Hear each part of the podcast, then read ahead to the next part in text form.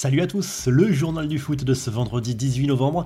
On commence bien sûr avec l'actu des Bleus à 4 jours du premier match de l'équipe de France lors du mondial au Qatar contre l'Australie. Grosse frayeur pour Olivier Giroud jeudi soir qui est resté au sol quelques instants après une frappe anodine à l'entraînement. On a senti une grosse inquiétude dans les rangs tricolores mais le Milanais a finalement pu reprendre la séance normalement. Juste avant, en conférence de presse, l'international français s'est confié sur son style de jeu et son profil de pivot très apprécié par Kylian Mbappé. Tout au long de ma carrière, j'ai évolué avec des joueurs qui aimaient bien mon profil parce qu'ils pouvaient s'appuyer sur moi en guise de relais. C'est quelque chose que Kylian aime bien, c'est un plus, à souligner le buteur des Rossoneri. Karim Benzema et Raphaël Varane, actuellement en phase de reprise, ont passé une grosse partie de la séance à travailler à côté du groupe, mais sans aucune gêne apparente. Encore des extraits croustillants de l'interview de Cristiano Ronaldo, un journaliste anglais. CR7 s'est exprimé notamment sur Lionel Messi qu'il qualifie de joueur incroyable et magique avec qui il partage la scène depuis 16 ans.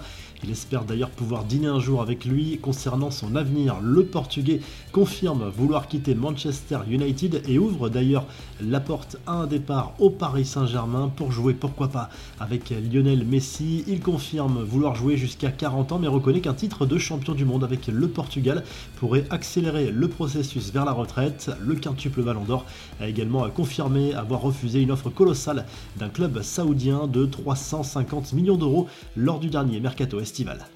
Les infos en bref, les supporters du Sénégal avaient repris espoir depuis quelques jours, mais cette fois, le forfait de Sadio Mané pour la Coupe du Monde est officiel. Le médecin de la sélection sénégalaise l'a confirmé et indiqué que le joueur allait même être opéré prochainement. Une nouvelle récompense pour Karim Benzema, les Globe Soccer Awards, une cérémonie récompensant depuis 2010 à des acteurs et actrices majeurs du football, se tenait jeudi soir à Dubaï. Le buteur du Real Madrid a été élu meilleur joueur de l'année. En 2021, ce trophée était revenu à un autre Français, Kylian Parmi les autres récompenses décernées, le Real Madrid a sans surprise gagné le prix du meilleur club masculin en 2022. Carlo Ancelotti et Florentino Pérez ont été récompensés respectivement comme meilleur coach et meilleur président, alors que Sergio Ramos a été désigné meilleur défenseur de l'histoire du football. Rien que ça, la boulette de la sélection espagnole, non sélectionnée par Luis Enrique pour participer à la Coupe du Monde, David Derrea n'a pas renoncé pour autant à la sélection et croit encore en ses chances de retrouver l'équipe nationale. Pourtant, la fédération espagnole l'a félicité pour sa carrière après sa prétendue retraite internationale.